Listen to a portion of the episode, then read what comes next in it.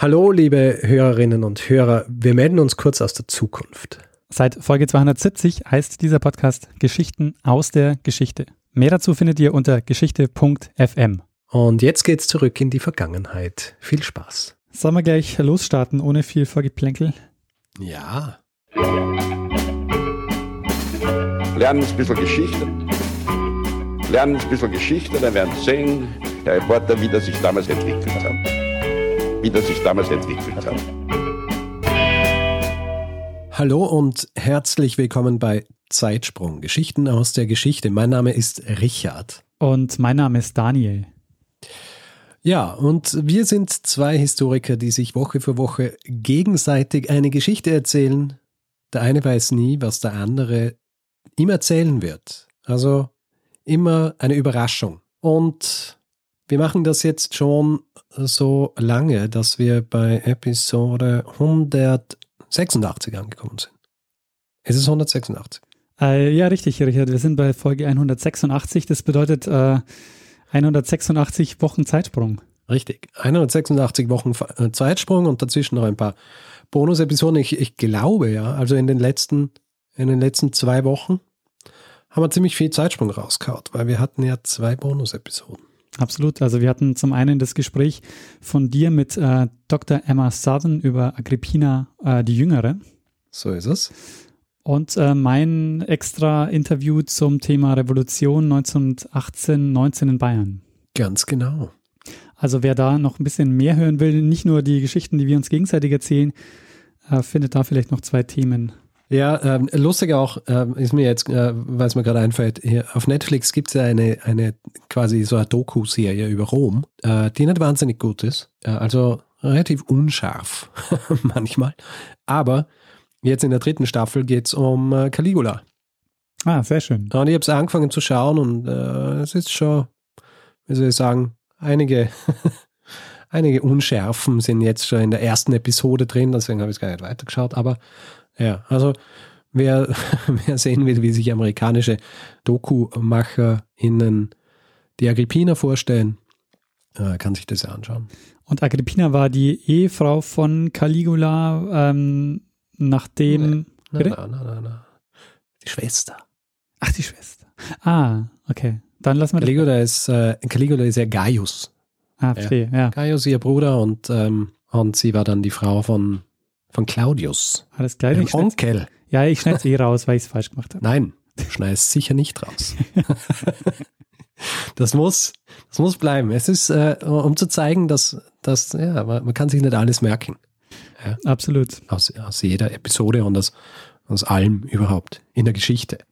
Ähm, speaking of, letzte Woche habe ich ja auch eine, eine Geschichte erzählt. Weißt du noch, um was es da gegangen ist? Ja, du hast die Geschichte von Klein Deutschland erzählt, beziehungsweise Du hast erzählt, warum äh, es heute, heute in New York kein Little Germany mehr gibt. Richtig. Haben wir auch einiges Feedback bekommen. Ja? Zum Beispiel hat uns jemand geschrieben, der hat, ähm, der hat beschrieben, dass wenn man so eine Tour macht als Tourist oder auch nicht Tourist, aber wenn man so eine Tour macht auf dem, auf dem East River, dann äh, wird schon drüber gesprochen, über diese General Slocum, äh, diesen Vorfall. ich möchte jetzt nicht spoilern, aber es wird auch über diesen Vorfall gesprochen. Also Erinnerungskultur dahingehend existiert, als dass es nicht völlig vergessen ist. Ja, ja. und äh, ich meine, es ist ja ein ziemliches Ereignis gewesen, deswegen wird es schon auch erwähnt. Ja, sehr spannende äh, Geschichte jedenfalls, also weil ich glaube, dass die wenigsten oder ich wusste zum Beispiel überhaupt nicht, dass es mal so eine große deutsche Community auch in New York gab. Tja, dafür sind wir da. Was mich zum nächsten Punkt bringt. Ja. Nämlich, Daniel, welches vergessene Ereignis hast du uns diese Woche mitgebracht? Äh, wir springen heute nach Rochdale. Das ist eine Stadt okay. in der Nähe von Manchester. Ja. Und wir springen ins Jahr 1844. Okay. Das ist nämlich das Jahr, in dem sich dort 28 Weber zusammenschließen und eine Gesellschaft gründen. Mhm. Nämlich die Rochdale Society of Equitable Pioneers. Ah, okay. Die auf Deutsch übersetzt wird als die Gesellschaft der redlichen Pioniere von Rochdale. Mhm. Hast du von äh, dieser ähm, Gesellschaft schon mal gehört? Äh, ich glaube nicht. Also es kann sein, wenn es jetzt, ähm, es kann sein, dass das jetzt diese Geschichte ist, von der ich denke, dass es ist. Und zwar? Aber, äh, nein, ich sage jetzt nichts. Also Weber und Weber und Großbritannien und Industrialisierung, da fällt mir eine große Sache ein, aber ich will es jetzt nicht verschreien, deswegen so. es nicht. Na, du, du, du wolltest was über die Ludisten sagen. Ja. Äh, über die wird es nicht gehen. Okay, sehr gut. Ist das, Ähm, ganz, ist das eine ganz andere Zeit? Nee, So, äh, es so ist eine Zeit, sehr ähnliche oder? Zeit, auch ähnliche, ähm, ja, auch ähnliche ähm, Gruppen, die da beteiligt sind. Die Personen, um, über die wir jetzt sprechen, die haben eine andere Lösung gefunden als ähm, die Maschinenstürmer, wie man sie auch genannt hat. Ah, sehr gut. Ähm, die, diese Gesellschaft, um die es nämlich jetzt geht, diese Rochdale Society of Equitable Pioneers, die haben nämlich etwas gemacht. Die haben äh, eine der frühesten Genossenschaften gegründet, eine Konsumgenossenschaft. Mhm. Wir werden nämlich heute eine kleine Geschichte der Genossenschaften machen. Ha, sehr gut. Und äh, wir schauen uns an, wie Genossenschaften, ähm, ja, was Genossenschaften sind, wie sie entstanden sind und wie sie sich dann im Laufe der Jahrzehnte äh, entwickelt haben. Ähm, und ich weiß nicht, weißt du schon was über die Geschichte von Genossenschaften? Wohnst du zum Beispiel in der Genossenschaftswohnung? Ich wohne nicht in einer Genossenschaftswohnung. Ich kann mich erinnern, dass ich, als ich nach Wien gezogen bin, da habe ich dann ähm, habe ich Wohnungs Wohnungen gesucht natürlich und dann geht man in so eine Wohnung und die äh, kostet wenig, also die Miete und äh, man denkt sich so, hm, sehr gut. Und dann, wenn man dort ist und sich das anschaut und fragt, ja, was ist jetzt der Haken, wird einem gesagt, ja, es ist eine Genossenschaftswohnung und man muss irgendeinen Genossenschaftsanteil von, was weiß ich, 15.000 Euro oder so zahlen. Und ähm, ja, das ist meine Erfahrung mit Genossenschaften. Verstehe. Also, ähm, du bist auch nicht Teil einer anderen Genossenschaft, ähm, so viel ich weiß, nicht. einer Konsumgenossenschaft oder vielleicht hast du die Taz abonniert, dann wärst du auch Genossenschaftsmitglied. Äh, ich habe nicht die Taz abonniert. Allerdings jedes Mal, wenn ich auf die Seite gehe und äh, sie fragen, ob ich äh, sie abonniert habe oder zumindest Fan bei Facebook sind, äh, sage ich ja. Ähm, sehr gut. Das macht dich zwar noch nicht zu einem Genossenschaftsmitglied, aber ähm, wir werden uns jetzt mal anschauen, was überhaupt eine Genossenschaft ist und wie Genossenschaften entstanden sind. Fantastisch. Dann äh, starten wir mal in Rochdale. Ähm, wie kam es zur Gründung in, äh, zur Gründung einer Genossenschaft dort? Ähm, und ich habe für heute mal wieder einen Experten mitgebracht, Oh, sehr gut. nämlich Dr. Burkhard Bösche. Der ist Leiter des Genossenschaftsmuseums in Hamburg. Mhm. Und ich habe ihn im Museum besucht und ihn nach den Anfängen der Genossenschaftsbewegung gefragt und er hat mir eben dann von den Rochdale-Pionieren erzählt. Was äh, wir hier erzählen, ist, äh, wann sind die ersten dauerhaften Genossenschaften entstanden. Und eine der, der wichtigsten ist dabei die Genossenschaft der ehrbaren Pioniere von Rochdale. Rochdale ist eine Textilarbeiterstadt in der Nähe von Manchester. Und dort haben sich 1844 äh, Leute zusammengetan, haben Geld gesammelt, äh, drei Pence jede Woche äh, von einer ganzen Reihe von Familien. Und nach einiger Zeit hatten sie so viel Geld zusammen, sich einen alten, schäbigen Laden zu mieten und äh, die ersten Waren einzukaufen. Und äh, das waren dann äh, Zucker, Butter, Hafergrütze äh, und Kerzen. Äh, so ging das los äh, zum Gespött äh, der Kaufleute damals in Rochdale, aber daraus ist dann eine Riesengenossenschaft geworden. Es gibt sie im Prinzip bis heute und sie ist mit Kern der britischen Konsumgenossenschaften, die heute viereinhalb Millionen Mitglieder organisieren. Also ähm, man muss sagen, es gab natürlich schon vorher Gesellschaften oder Vereine, ähm, die Mhm. viele genossenschaftliche Elemente beinhaltet haben. Ähm, wir werden uns auch gleich anschauen, was denn so eine Genossenschaft auszeichnet. Ähm, die Genossenschaften, die wir uns jetzt anschauen, sind vor allen Dingen Konsumvereine oder Konsumgenossenschaften. Okay. Und äh, die hängen ganz stark zusammen mit der Industrialisierung. Also die Lebens- und Arbeitsbedingungen für Arbeiterinnen und Arbeiter sind in den wachsenden Industriestädten ähm, immer katastrophaler geworden. Es kam immer unter anderem zu Massenverelendungen. Und wir haben darüber unter anderem schon mal gesprochen in Zeitsprung 164, wo es um eine kurze Geschichte des Alkoholkonsums ging. Mhm. Da haben wir über die Brandweinpest gesprochen. Äh, Und das ist eben ein Beispiel dafür, wie in den Industriestädten es da eben zu einer, zu einer Massenverelendung kommt und die Zustände für die Arbeiterinnen und Arbeiter ähm, zu, ähm, ja, zu Beginn der Industrialisierung ähm, sehr schlecht waren. Okay. Und ähm, diese frühen Konsumgenossenschaften, die haben zwei Dinge gemeinsam. Nämlich äh, erstens sind sie entstanden aus dem Arbeitskampf und sie waren ein Weg, die eigene Situation gemeinschaftlich zu verbessern. Und das war hier auch so. Diese Weber, die haben für höhere Löhne gestreikt und konnten das aber nicht durchsetzen. Und in der Folge haben sie dann eben ähm, überlegt, wie können wir unsere Situation verbessern und haben dann eben diese Genossenschaft gegründet mit dem Ziel, die Streikfolgen besser tragen zu können, weil es gab zu dem Zeitpunkt eben noch keine Gewerkschaften, die ähm, dann ähm, den, den Ausfall des Lohns oder so übernommen hätten äh, während der Zeit des Streiks. Mhm. Das heißt, die mussten sich in dem Moment überlegen, wenn wir streiken, müssen wir uns irgendwie so organisieren, dass wir auch ähm, dann unser Überleben sichern können. Aber du fragst dich vielleicht trotzdem, woher kommt denn die Idee der Genossenschaft? Hm, John. Naja, es, es gab äh, politische Diskussionen in England äh, natürlich. Äh, und äh, der Name, um den es dabei geht, ist Robert Owen, äh, der äh, eigentlich ja, Fabrikleiter, später sogar Fabrikbesitzer war und der für seine Arbeiter äh, erträgliche Bedingungen geschaffen hat, die Arbeitszeit begrenzt hat, die Kinderarbeit äh, ausgeschlossen hat, äh, für Schulen, für die Kinder gesorgt hat so, und trotzdem Geld verdient hat. Also das war das Beispiel, äh, dass man äh, keineswegs hier die schlimmste Ausbeutung äh, dort üben muss, um dann trotzdem wirtschaftlich erfolgreich zu sein. Robert, die Ideen von Robert Owen haben eine große Rolle gespielt, auch bei dieser Gründung in Rochdale. Der Robert Owen, der gilt also als der Begründer des Genossenschaftswesens. Der ist Ende des 18. Jahrhunderts geboren und der hat in einer Baumwollspinnerei in New Lanark in Schottland ähm, versucht zu zeigen, dass bessere Arbeitsbedingungen nicht, sich nicht negativ auf die Produktion auswirken. Mhm. Also er hat zum Beispiel die Arbeitszeit auf 10,5 Stunden gesenkt Ah, wir haben auch schon gehört. Ah, eh nur. ja, also von, keine Ahnung, 13, 14 Stunden hat er es eben auf 10,5 Stunden gesenkt. Er hat Kinderarbeit eingeschränkt ähm, und er hat eben die Ideen für eine Gewerkschaftsbildung und für Genossenschaftswesen entwickelt und äh, nicht nur entwickelt, sondern hat es dann auch versucht umzusetzen. Er ist dann 1825 in die USA, um dort eine genossenschaftlich organisierte Kolonie zu gründen, nämlich New Harmony im Bundesstaat Indiana. Also er ist dahin, hat sich äh, diese hat sich äh, quasi in New Harmony eingekauft und hat dann dort mit 1000 Einwohnern eine Produktionsgenossenschaft gegründet, die äh, Own Community. Das ist auch wieder so ein, so ein Projekt, äh, wo das passiert in den USA zu dem Zeitpunkt ja ganz viel, dass da so Sozialreformer rübergehen und dann versuchen, so ihre äh, ja, Ideen umzusetzen. Äh, das scheitert relativ schnell, aber wie und warum, das schauen wir uns dann, wenn dann mal in einem eigenen Zeitsprung an.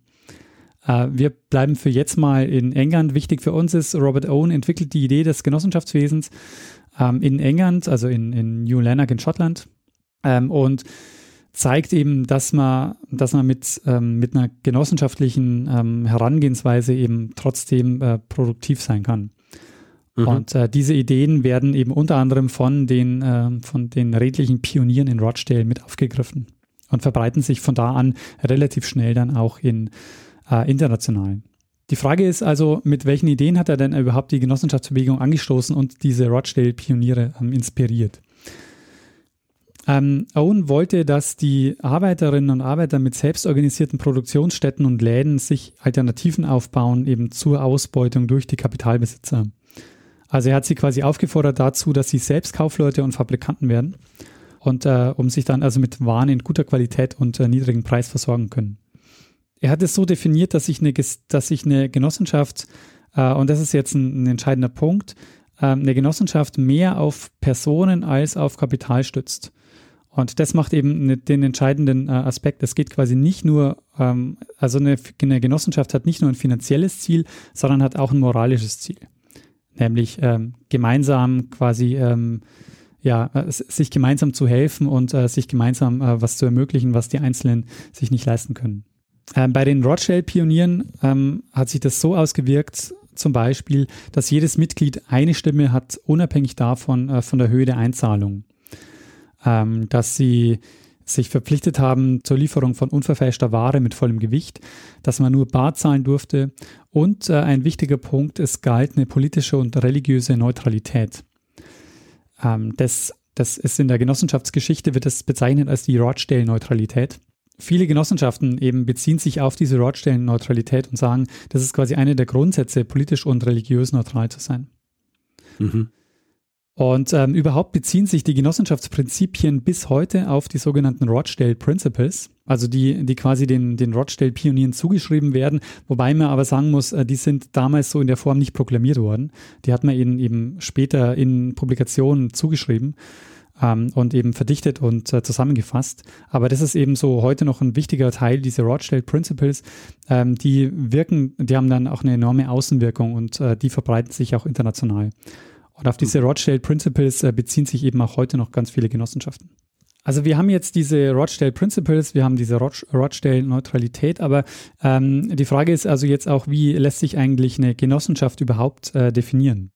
Naja, äh, es gibt eine große Fülle unterschiedlichster Genossenschaften. Dahinter steckt dann auch jeweils eine verschiedene Idee. Aber letztlich ist die Genossenschaft ein Unternehmen, äh, und äh, als dieses Unternehmen wird gegründet, weil die Produkte des Unternehmens auf dem Markt so nicht zu kaufen sind. Die Leute wollen, also das war wichtig bei den Rochdalern, das war das Stichwort unverfälschte Nahrungsmittel. Sie wollten äh, saubere, äh, ordentliche Nahrungsmittel haben äh, und die konnte man so vielfach nicht kaufen, so, weil, er weil Lebensmittelfälschung, äh, Nahrungsmittelbetrug äh, an der Tagesordnung war. Und das war dann die Motivation dazu, sich einen eigenen Laden zu mieten und damit ein eigenes Unternehmen äh, zu gründen. Und der Aspekt verdeutlicht jetzt auch nochmal so diese, diese, gesellschaftlichen Veränderungen im, 19, äh, im 18. Jahrhundert, also die zur Gründung der Genossenschaften führen. Ähm, und das beschreibt jetzt Dr. Böscher im Folgenden äh, nochmal ein bisschen genauer. Also zunächst mal äh, die Genossenschaft und speziell die Konsumgenossenschaft äh, ist ein Kind der Industrialisierung, weil äh, die Industrialisierung führt dazu, dass die Arbeiter vom Lande wegziehen in die Nähe der Fabriken äh, und damit aber ihre Ernährungsgrundlage verlieren. Das heißt, sie haben keinen eigenen Garten mehr, äh, sie haben keinen Bauern mehr auf der Nachbarschaft, wo sie äh, sich äh, versorgen können äh, und sie müssen irgendwie an die Nahrungsmittel kommen und da tut sich dann so ein Stand von Kleinhändlern auf, zum Teil ambulant, die die Waren liefern. Diese Waren sind aber oft von schlechter Qualität. Also damals war Lebensmittelfälschung an der Tagesordnung oder aber es wurde falsch gewogen und die Leute wurden auf diese Art und Weise betrogen. Äh, die, ne, das heißt also die Industrialisierung und damit die Trennung der Menschen von den äh, selbst produzierten Nahrungsmittelgrundlagen, die ist eine erste entscheidende äh, oder löst diese Initiative aus, sich zusammenzutun und äh, Genossenschaften zu gründen. Was ich mich ja gefragt habe, ist, ähm, wenn es so ist, äh, dass, ähm, dass die Genossenschaft ein Unternehmen ist für Waren, die so auf dem Markt nicht äh, zur Verfügung stehen, mhm. äh, warum es äh, der Kapitalismus nicht schafft, diese Waren, für den es ja dann offensichtlich einen Markt gibt, irgendwie bereitzustellen. Und eine Antwort darauf ist ähm, das, was äh, Dr. Bösche jetzt gesagt hat, nämlich ähm, diese Waren äh, sind deshalb ähm, nicht zur Verfügung gestanden, weil die Krämer, also weil die Leute abhängig waren von Krämern. Mhm. Ähm, und die sie dann eben beschissen haben, indem sie falsch gewogen haben, indem sie dann Gips und das Mehl gemischt haben und das Sand in den Kaffee. Ja äh, und die Leute eben äh, davon abhängig waren, weil sie äh, hatten erstens mal nicht viel Geld und sie hatten keine Zeit, weil sie haben ja 14 Stunden am Tag gearbeitet. Ja, ja. Äh, es ist interessant, die, äh, dieser Aspekt, den er erwähnt, mit die Leute kommen vom Land und sind jetzt in der Stadt und werden aus ihren, aus ihren ursprünglichen Strukturen rausgeholt und haben, also haben auch dann immer diese, diese Grundversorgung, auch was Nahrungsmittel angeht. Ähm, mir hat es erinnert an eine Episode, die ich gemacht habe. Und zwar die über, die, über den Kaiserschnitt. Und zwar ist es, äh, da habe ich ja am Schluss erwähnt, dass es, oder gegen Ende hin, wo es auch darum gegangen ist, wie die Mangelernährung dann äh, dafür gesorgt hat, dass, äh, dass Kinder so deformiert waren, dass sie Rachitis gekriegt haben zum Beispiel, was eben auch zurückzuführen war auf diese Tatsache, dass die Leute jetzt in der Stadt auch nicht mehr diese Grundversorgung haben, die sie am Land gehabt haben. Nur so nebenher. Ja. Weil ich habe die ganze Zeit, nachdem er es gesagt hat, habe ich mir die ganze Zeit überlegt, wo habe ich das erwähnt? Irgendwo habe ich es erwähnt und jetzt ist es mir eingefallen. Also wir haben jetzt diese Idee der Genossenschaften, ähm, die sich jetzt also verbreitet, nachdem ähm, Robert Owen diese Ideen entwickelt, ähm, sich in Rochdale schon mal so eine erfolgreiche Genossenschaft äh, gründet. Was glaubst du, ähm, wie lange dauert es, ähm, bis sich die Genossenschaften auch ähm, international durchsetzen und wann gibt es dann die erste in Deutschland? Ähm, ich würde sagen, es dauert ungefähr fünf Jahre. und es gibt die erste Genossenschaft in Deutschland im Jahr 1849. Äh, das, das Arge ist, Richard, du bist gar nicht so weit weg. Okay. Wir hören jetzt mal, wie weit du davon entfernt bist. So als älteste Konsumgenossenschaft gilt in Deutschland äh, die in Eilenburg. Eilenburg äh, ist eine Textilarbeiterstadt bei Leipzig, 1850 gegründet, also gar nicht lange nach der Gründung in Rochdale. Ähm, es hat noch mehrere, also verschiedene Versuche gegeben in Chemnitz, in Berlin äh, und hier in Hamburg. Wie gesagt, acht, eigentlich auch fast gleichzeitig wie Eilenburg. Nur hier gab es den Streit mit dem Krameramt. Das war die Organisation der Lebensmitteleinzelhändler, die diese Genossenschaft nicht wollten. Und deswegen wurde die ein zweites Mal gegründet und mit dem merkwürdigen Namen äh, Gesellschaft zur Verteilung von Lebensbedürfnissen. Äh, und die machte dann aber nach fünf Jahren, hatte sie einige Probleme und so wurde 1856 die neue Gesellschaft zur Verteilung von Lebensbedürfnissen gegründet, die dann aber äh, etliche Jahrzehnte bestanden hat. Also du warst gar nicht so schlecht, äh, warst ganz schön nah dran. Ja, ich glaube, die ähm, haben, waren die direkt beeinflusst von den, von den, äh, von der ursprünglichen Genossenschaft in Rochdale oder weil mein Grundgedanke dahinter war ja, dass solche, solche Entwicklungen, die sind ja oft nicht so, so insular. Und äh, wenn die Zeit reif ist, dann passiert es irgendwie an mehreren Orten gleichzeitig, also fast gleichzeitig. Also ich glaube, die haben sich schon gegenseitig inspiriert. Hm. Aber ähm, es gab dann jeweils vor Ort auch, wie man das jetzt auch in Hamburg gehört hat, natürlich auch Widerstände. Also das Krammeramt hat natürlich keinen Bock darauf gehabt, dass sich die Leute da selber versorgen. Mhm. Äh, die haben ja Geld äh, mit der Geschichte gemacht und gerade Hamburg zum Beispiel ist ja auch eine, eine Handelsstadt. Das heißt, die hat natürlich hier auch eine größere Macht, um sowas zu unterdrücken und zu verhindern. Ähm, aber was, äh, was die was in Deutschland jetzt passiert ist, ähm, und das ist vielleicht nicht ganz untypisch, ähm, in Deutschland wird jetzt die rechtliche Grundlage gelegt für Genossenschaften. Der Hermann Schulze-Delitzsch, der ist Jurist und Sozialreformer und äh, dessen Name fällt im Umfeld des deutschen Genossenschaftswesens immer wieder, weil er ist nämlich der Begründer der unternehmerischen, der unternehmerischen Rechtsform der Genossenschaften. Er schafft nämlich dieses Genossenschaftsrecht, das, äh, ja, das, ist, das es heute noch gibt, zwar mit deutlichen An Abwandlungen, aber er ist quasi derjenige, der die, der die Genossenschaft rechtlich begründet. Ja, Schulze-Delitzsch war Jurist äh, und äh, er war ein Liberaler, hat in der Revolution 1848 äh, äh, sich äh, aktiv beteiligt und äh, ist deswegen auch im, in Preußen, ich will nicht sagen unterdrückt worden, aber äh, hat einige Nachteile davon gehabt. Aber er war derjenige, der die ersten äh, Konzepte für äh, die Rechtsform der Genossenschaft geschaffen. Er hat das, wenn man so will, geübt an seinen Genossenschaften in, in, in Delitzsch, Eilenburg und so. Äh, und äh, er war dann Mitglied des preußischen Landtages und hat äh, dort Gesetzentwürfe eingebracht für ein Genossenschaftsgesetz. Und das hat dann auch funktioniert. Das erste preußische Genossenschaftsgesetz stammt gewissermaßen aus der Feder von Schulze-Delitzsch. Und deswegen gilt er im, im rechtlichen äh, Sinne als der Vater des Genossenschaftswesens. Das heißt also, was hat er für rechtliche Probleme gelöst? Ähm, er hat zum Beispiel ähm, in dieses Gesetz, äh, in diesem Gesetz verankert, dass die einzelnen Mitglieder nicht mit ihrem Vermögen haften. Also, dass es eine Beschränkung der Haftung gibt, ähm, ein ganz wesentlicher Punkt. Ähm, dann noch eine Sache war, dass die, dass die Vertretung der Genossenschaften nach außen nicht durch alle Genossenschaftsmitglieder ähm, passieren musste. Das heißt, es mussten nicht, wenn tausend Leute in der Genossenschaft waren, tausend Leute jeden Vertrag unterschreiben, den die Genossenschaft macht. sondern mhm. dass man da eben äh, Mitglieder berufen kann, die dann solche äh, Verträge unterschreiben können. Ähm, das, das sind zwar jetzt so ja einigermaßen, wie soll man sagen, also aus, aus jetziger Sicht wirkt es so einigermaßen trivial, aber das war natürlich so sowas, was für diese Rechtsform auch irgendwann mal definiert werden musste.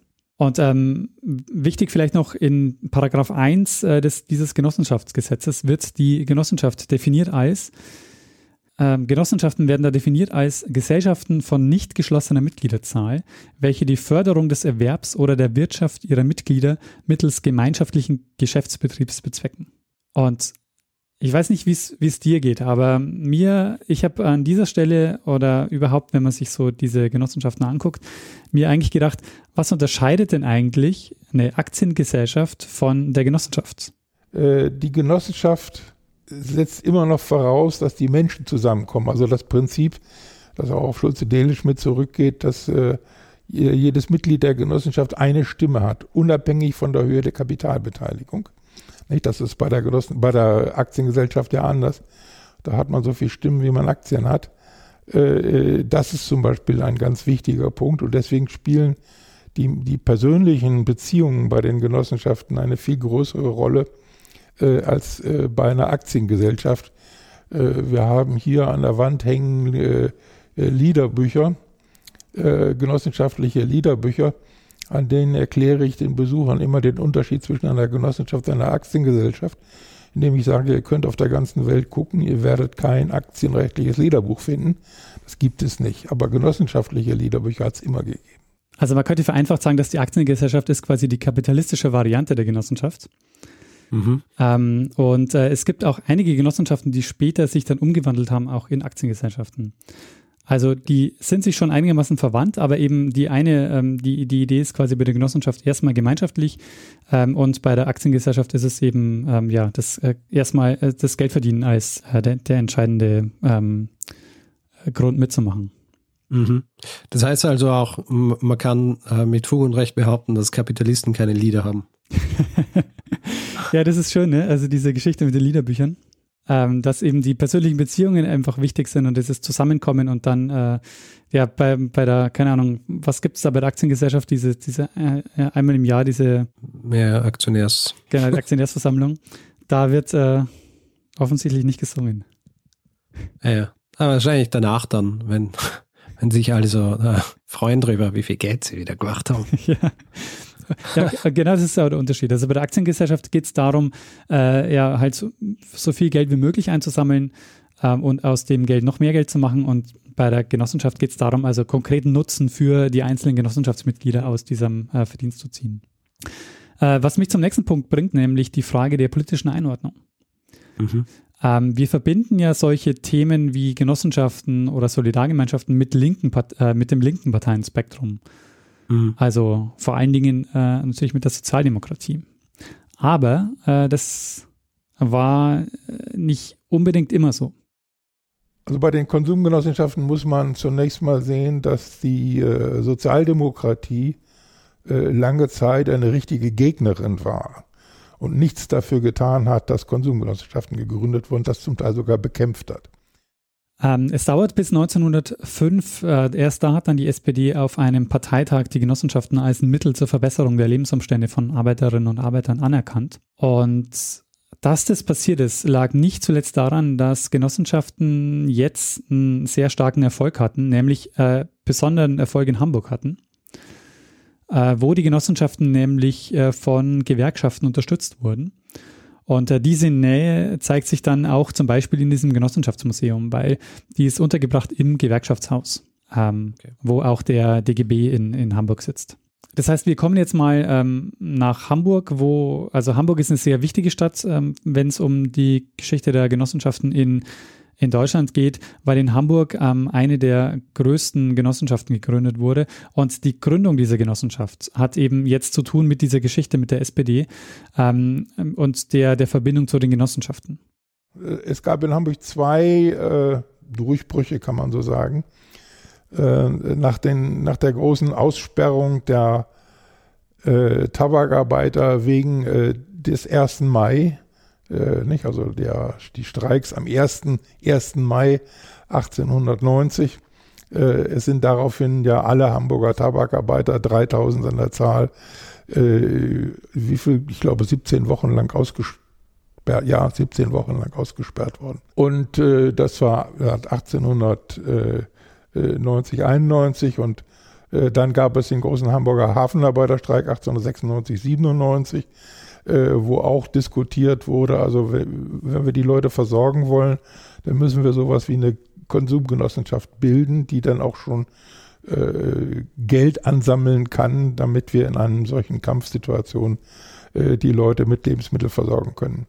Äh, und so ist äh, infolge dieses Hafenarbeiterstreiks äh, die Hamburger, wir haben auch sagen Pro, also die, der volle Name war Konsumbau und Sparverein Produktion, äh, gegründet worden 1899 äh, und äh, das äh, war ein extrem erfolgreiches Unternehmen, das innerhalb von weniger als zehn Jahren zu den zehn größten äh, Konsumgenossenschaften der Welt wurde. Also Hamburg jetzt wie in Rochdale ähm, ausgelöst, ähm, haben hier die, die Gründung der Genossenschaften oder dieser Genossenschaft äh, waren zwei Streiks. Ähm, und zwar der, der Tabakarbeiterstreik äh, 1890, 91 und äh, ganz wichtig der Hamburger Hafenarbeiterstreik von 1896, 97. Dieser Hamburger Hafenarbeiterstreik, musst du dir vorstellen, ist äh, in, in Hamburg auch ähm, sehr präsent. Also das ist einer der größten, ähm, der größten Streiks im Kaiserreich überhaupt gewesen.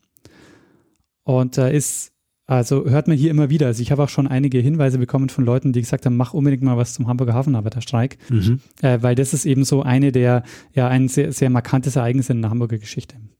Mhm.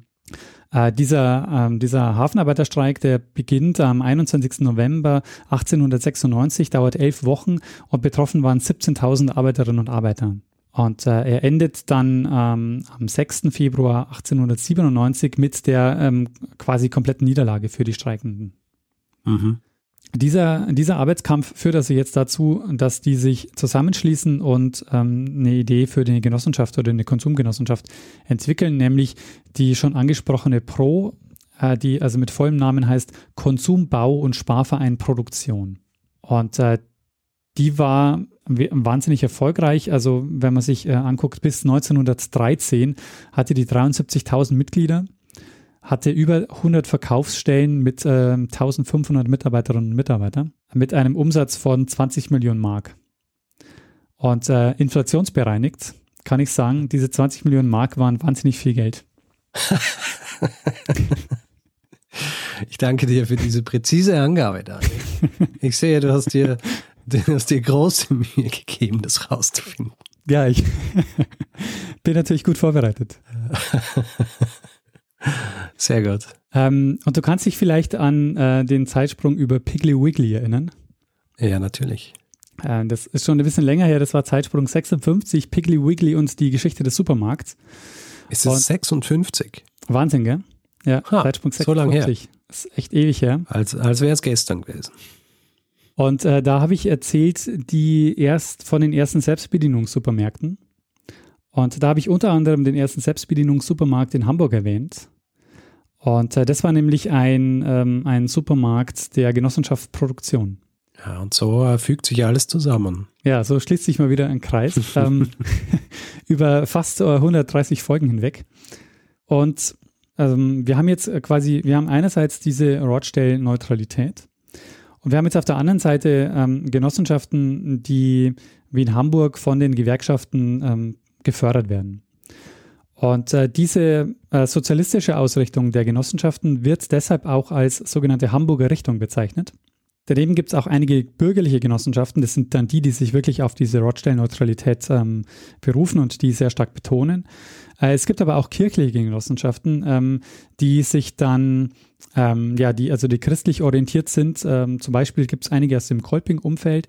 Und äh, diese Genossenschaften, die, das wird Kölner Richtung genannt. Also Hamburger Richtung, sozialistische Ausrichtung, Kölner Richtung ist die christliche Ausrichtung. Und da gibt es eben auch noch eine sehr stark bürgerliche auch, äh, Ausrichtung. Eine prägende Person für die Konsumgenossenschaft in Hamburg ähm, war Adolf von Elm. Hm, ich habe jetzt erzählt, dass, ähm, dass diese Gründung in Hamburg ähm, sehr wichtig ist, auch als ähm, ja, also Initialzündung für diese, ähm, für diese Konsumgenossenschaft Produktion, die dann entsteht und die eben auch so prägend ist für die deutsche ähm, Geschichte der Genossenschaften. Und eine Person, die da ganz maßgeblich daran beteiligt war, war eben dieser Adolf von Elm.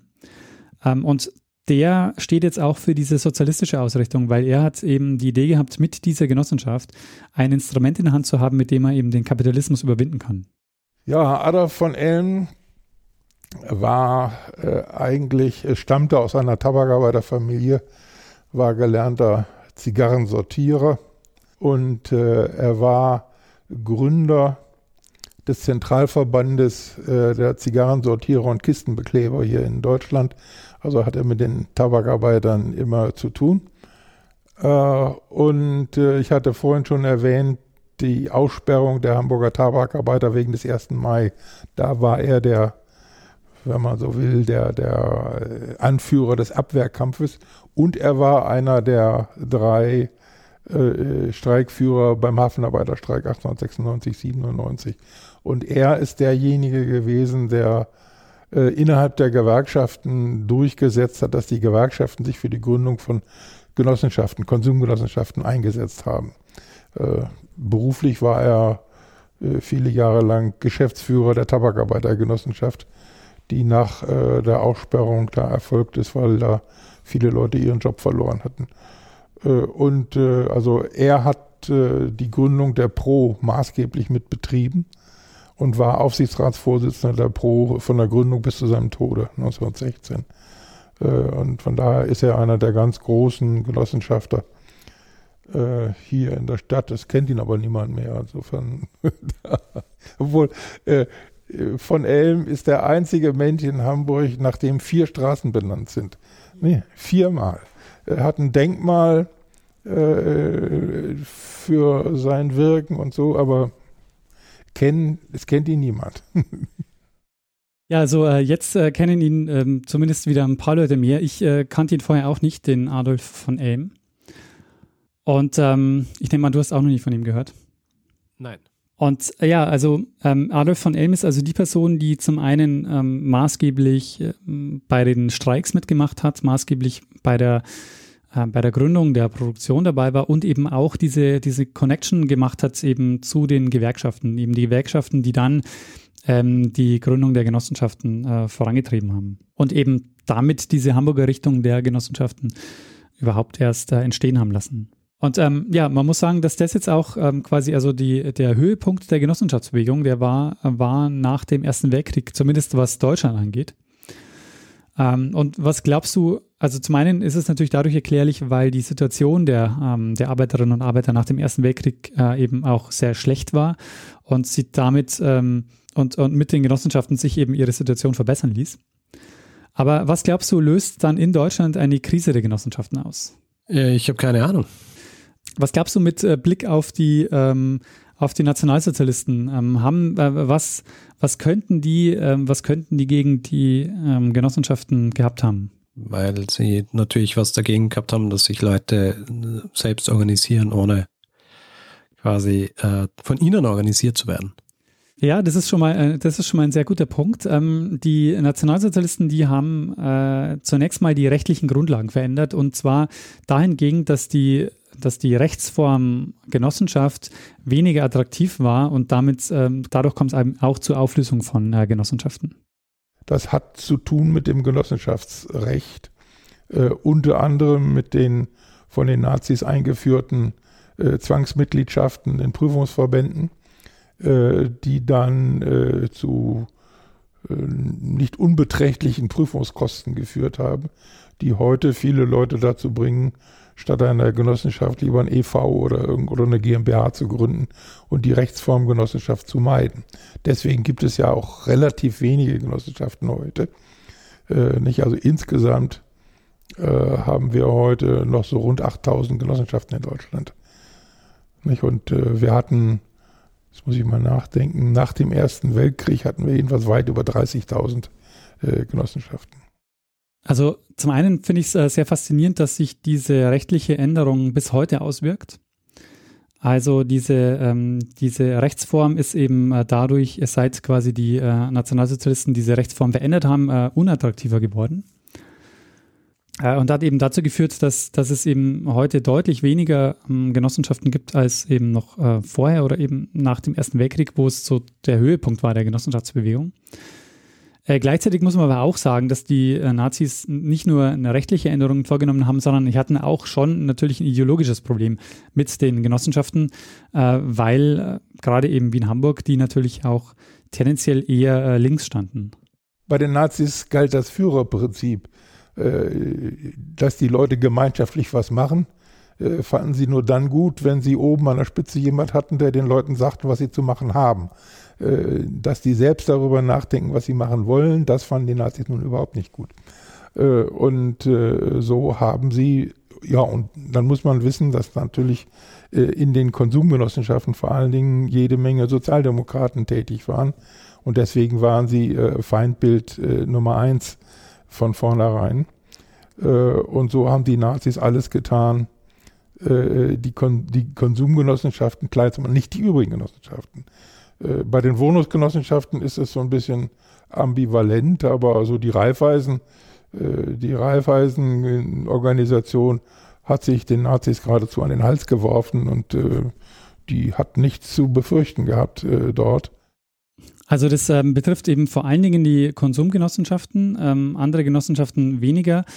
Und ähm, weil jetzt der Name Raiffeisen gefallen ist, äh, müssen wir vielleicht noch ganz kurz über ähm, Raiffeisen sprechen. Mhm. Das wäre auch eine Möglichkeit gewesen, mit der du vielleicht mit äh, Genossenschaften auch in Kontakt gekommen bist oder vielleicht sogar Teil einer Genossenschaft äh, sein könntest. Okay.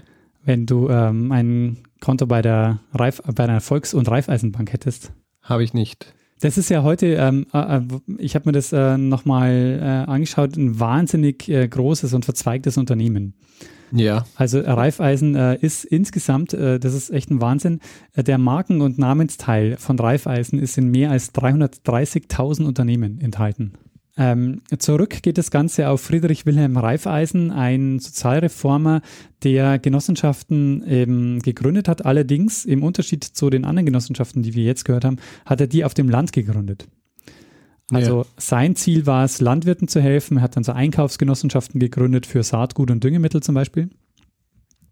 Und hat dann äh, auch eine Raiffeisenbank gegründet. Also äh, das waren und heu sind ja heute noch Genossenschaftsbanken, die dann später mit den Volksbanken äh, fusioniert sind. Ja. Aber auch das würde ich sagen, so ähm, würde ich an der Stelle abbrechen und eher noch einen eigenen Zeitsprung machen über Reifeisen, weil das auch eine wahnsinnig spannende Geschichte ist, wie das zu diesem wahnsinnig großen Unternehmen geworden ist. Ja, ja, vor allem in, in Österreich am Land. ja. Also, ähm, ja, das ist, äh, das ist sehr spannend. Ja, und da, dann ähm, würde ich sagen, biegen wir schon mal in Richtung Gegenwart ein. Ähm, so mit äh, Blick auf Europa, was würdest du denn sagen? Welches Land in Europa hat heute noch am meisten Genossenschaften oder wo sind die Genossenschaften am meisten verbreitet? Ähm, äh, ich, ich weiß es nicht. Wahrscheinlich irgendein Land, das man gar nicht erwarten wird. Äh, ja, aber du musst jetzt natürlich trotzdem raten. Na gut, ähm, die Genossenschaften sind in Europa am meisten verbreitet in Schweden. Ähm, du bist gar nicht so weit weg. Äh, wir hören uns mal die Antwort von äh, Dr. Bösche an. Mhm. Ich glaube, in Europa ist es, ich glaube, kein Mensch, Finnland. Finnland ist ein äh, Genossenschaftsland. In Finnland haben die Konsumgenossenschaften äh, einen Marktanteil, der fast an 50 Prozent geht. Ha, fast. Ja, genau. Also geografisch äh, nicht so weit weg. Ja. Äh, und an die größte Konsumgenossenschaft Österreichs kannst du dich wahrscheinlich noch erinnern. Ähm, ja, Raiffeisen. Nee, äh, also die, die größte Konsumgenossenschaft. Ach so. Ähm. Du hast sicher schon mal eingekauft so. dort. Bis 1995, ja, halt. da, ist in, da ist Insolvenz gegangen. Ja, halt der Konsum. Ja, richtig, genau. ja, der Konsum. Ja, natürlich. Wir, wir haben bei uns im Dorf einen Konsum gehabt und äh, der wurde dann zu einem ADEC. Ah. Konsumgenossenschaften waren eben ähm, teilweise sehr wichtig und Konsum war ja auch äh, sehr, sehr groß in, in Österreich mhm. und hat dann eben 1995 Insolvenz angemeldet und äh, wurde abgewickelt. Ja, ist interessant, weil äh, für mich war das halt einfach ein Geschäft. ja, hat sich ja so alles äh, angefühlt, ja. Ja, ja. Also man hat nichts geschenkt gekriegt, wenn man reingegangen ist. ja? nichts mit so, ja, hallo, hier, Genosse. Ich meine, er war ja auch nicht wirklich Genosse, von daher. Naja, aber man muss natürlich auch sagen, so die ursprüngliche Idee dieser Genossenschaften, überhaupt ähm, sich damit einen Markt mit Lebensmitteln zu schaffen, den es so nicht gab, ähm, das gab es natürlich jetzt auch nicht mehr. Also Nee. die Lebensmittelversorgung ist ja auch durch äh, nicht genossenschaftliche Unternehmen ja äh, relativ gut. Ja, also ich glaube, äh, die, nachdem dann halt so Regulierungen oder äh, reguliert worden ist, äh, Nahrungsmittel und, und die Sachen dann auch geprüft und, und kontrolliert worden sind, ist wahrscheinlich so dieser, einer dieser großen Aspekte von, dass man, dass man nicht weiß, was man kriegt, wegfallen, oder? Ja, genau. Und auch äh, die, die Preise, die dann ähm, ja gerade jetzt auch eben durch Discounter und so ähm, ohnehin auch niedrig sind, Ja. ähm, glaube ich, hat sich da ähm, so ein bisschen die Problemlage verschoben. Hm. Anders hingegen bei Wohnungsgenossenschaften, weil die erleben nämlich gerade einen Boom, genau deswegen, weil die Wohnungspreise wahnsinnig in die, in die Höhe gehen und sich kein Ja. Mensch mehr eine Eigentumswohnung leisten kann. Und äh, da entsteht dadurch wieder ein Markt für Genossenschaften. Ja. Ja, Richard, äh, und das war mein Zeitsprung zur Geschichte der Genossenschaften mit einem kurzen Überblick über die Genossenschaftsgeschichte und ihre Anfänge. Ja, sehr gut. Eine, eine Tour de Force Ja, äh, äh, der, der Genossenschaften. Sehr spannend. Mit einem, äh, mit einem Experten, einem Stargast quasi. ja, äh, an der Stelle auch vielen Dank an Dr. Burkhard Bösche für das Gespräch. Und äh, Ja, ich finde äh, sehr, sehr angenehm zuzuhören. Ja, und äh, er ist auch äh, regelmäßig im Museum und äh, steht Rede und Antwort. Also wer Lust und Zeit hat äh, und in Hamburg ist, äh, dem kann ich einen Besuch im Museum empfehlen. Sehr gut. Ich habe also natürlich nichts gewusst über, über Genossenschaften und äh, vor allem ähm, hätte ich auch nicht erwartet, dass es so ein, ein äh, Museum der Genossenschaften gibt. Ähm, ja, also ich wusste auch ehrlich gesagt äh, bis vor wenigen Wochen nichts davon und äh, habe aber dann von den äh, Rochdale-Pionieren gehört und äh, bin diese Geschichte nachgegangen und da hat sich dann dieser, dieser Besuch ähm, angeboten im Museum. Ja, natürlich. Natürlich, ja, es ist ja gut, wenn man in so einer Stadt lebt, die so viel zu bieten hat. Und äh, ich muss auch sagen, also ähm, das war jetzt natürlich wirklich ein, ein sehr ähm, schneller Ritt durch die äh, Genossenschaftsgeschichte. Aber ähm, ich habe so das Gefühl, da, da stecken auch noch ähm, viele Geschichten drin und auch viele Querverbindungen, die, Ja. die, die man da noch machen kann. Ja. Ich, ich glaube ja, dass ich schon einmal von dieser Rochdale-Sache gehört habe. Nur mein, mein Hirn ist ja ein, ein Sieb. Ja?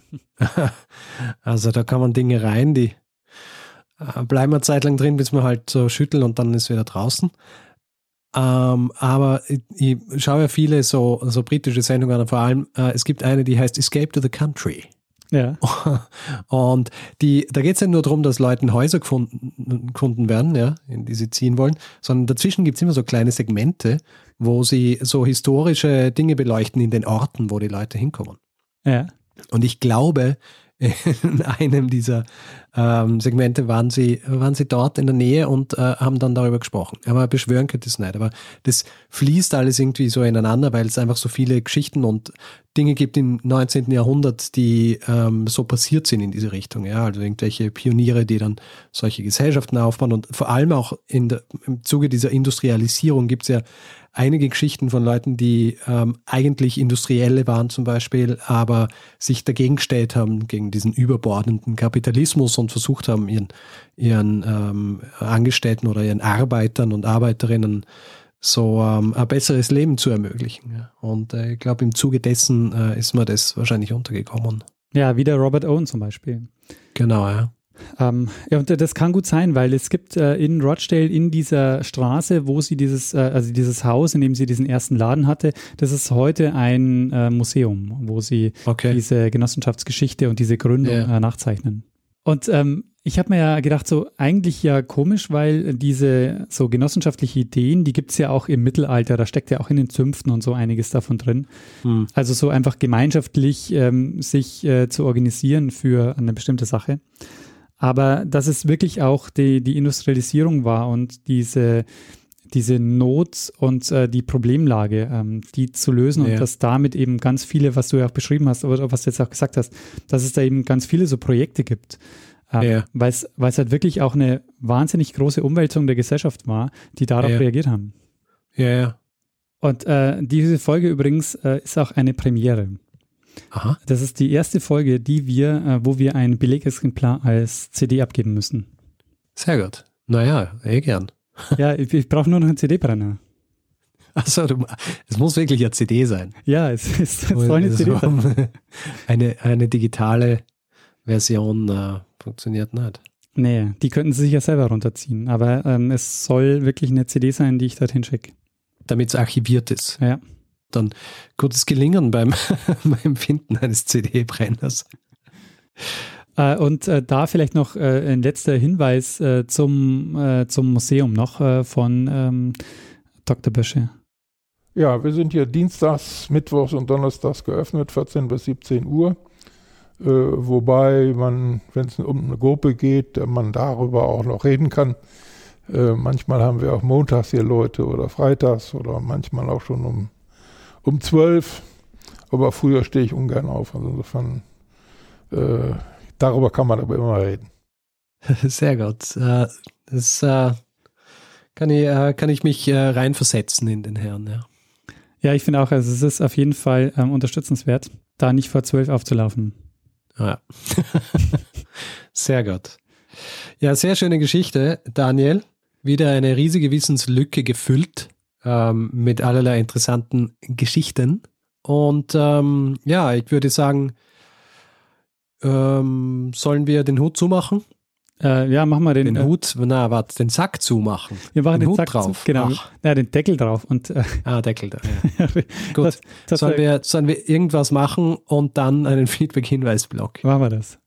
Sehr gut.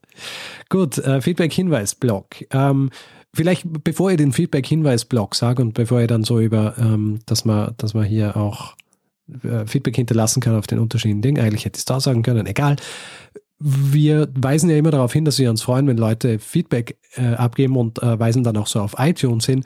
Und das ist sehr großartig und ich freue mich jedes Mal, wenn ich lese, dass hier Feedback abgegeben wird. Teilweise auch wirklich langes Feedback, detailliertes, ähm, zumeist eigentlich äh, sehr gutes. Und das einzige Problem bei iTunes ist, man, man kann da halt nicht reagieren drauf. Also, äh, und deswegen mache ich es jetzt einfach noch einmal ähm, und bedanke mich jetzt äh, ausgiebigst all denen, die ähm, schon kommentiert haben und äh, auf iTunes äh, Nachrichten, beziehungsweise weil wir oft auch direkt angesprochen werden. Ja. Freut uns sehr und auch wenn es nicht möglich ist, dort zu antworten, wenn ich könnte, würde ich antworten und mich bedanken. Äh, sehr, sehr guter Hinweis, Richard. Äh, das äh, finde ich nämlich auch. Wir machen es leider viel zu selten, dass wir darauf hinweisen ähm, und, da, und darauf reagieren, also jetzt hier auch in der Folge. Weil mich freut es auch immer sehr und es ist wirklich auch äh, immer sehr, sehr nettes Feedback. Und ähm, also wir kriegen das mit und freuen uns. Und das motiviert uns auch sehr, hier jede Woche was zu machen. Ganz genau.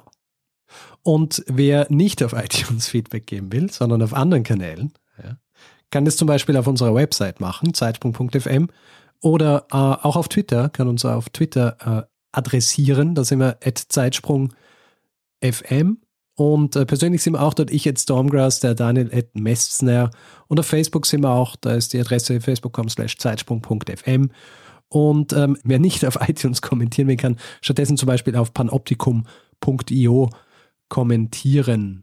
Und ähm, ja, das war's. Ähm, ja, und ähm, wer aufmerksam zugehört hat, die äh, letzten 185 und jetzt äh, 86 Folgen, ähm, wird gemerkt haben, wir sind äh, werbe- und sponsorenfrei.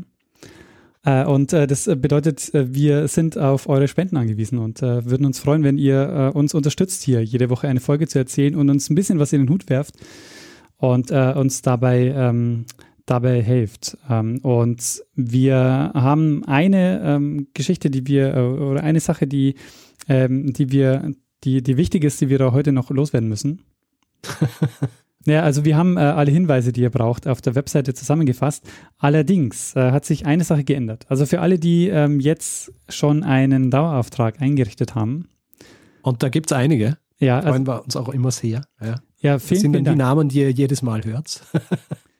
Genau, also ähm, dafür vielen, vielen Dank. Äh, das ist natürlich ähm, eine super Unterstützung für uns, weil wir äh, die das Ganze so ein bisschen planbar macht. Ähm, allerdings hat sich da die äh, Kontonummer geändert. So ist es. Und ähm, alle, die einen Dauerauftrag eingerichtet haben, äh, die würden wir bitten, nochmal kurz auf die Webseite zu schauen. Ähm, und es tut uns leid, dass es äh, Umstände bereitet, aber äh, bitte schaut mal auf die Webseite und äh, tauscht äh, die Kontonummer aus. Und ansonsten findet ihr auf der Webseite ähm, die, alle Möglichkeiten, die ihr habt, uns äh, zu unterstützen und uns ein bisschen was zukommen zu lassen. Und wir bedanken uns in dieser Woche bei Sascha, Thomas, Schindelbeck, Tom, Björn, Henning, Nico, Robert, Silat, Martin, Vicky, Philipp, Dennis, Oliver, Sebastian, Marcel, Martina und Thomas. Äh, vielen, vielen Dank für eure Unterstützung. Ja, vielen herzlichen Dank. Ja, das heißt, ähm, Richard, was bleibt uns noch? Uns bleibt eigentlich jetzt nur noch, dass wir einem das letzte Wort geben, der es immer hat. Bruno Kreisky. Lernen ein bisschen Geschichte. Lernen ein bisschen Geschichte, dann werden Sie sehen, Herr Reporter, wie das sich damals entwickelt hat. Wie das sich damals entwickelt hat. Sehr gut, ich muss, äh, ich muss meine Freundin fragen, weil die merkt sich diese Sachen immer. Wir schauen das immer gemeinsam und, äh, und ich, äh, ja, ich vergesse.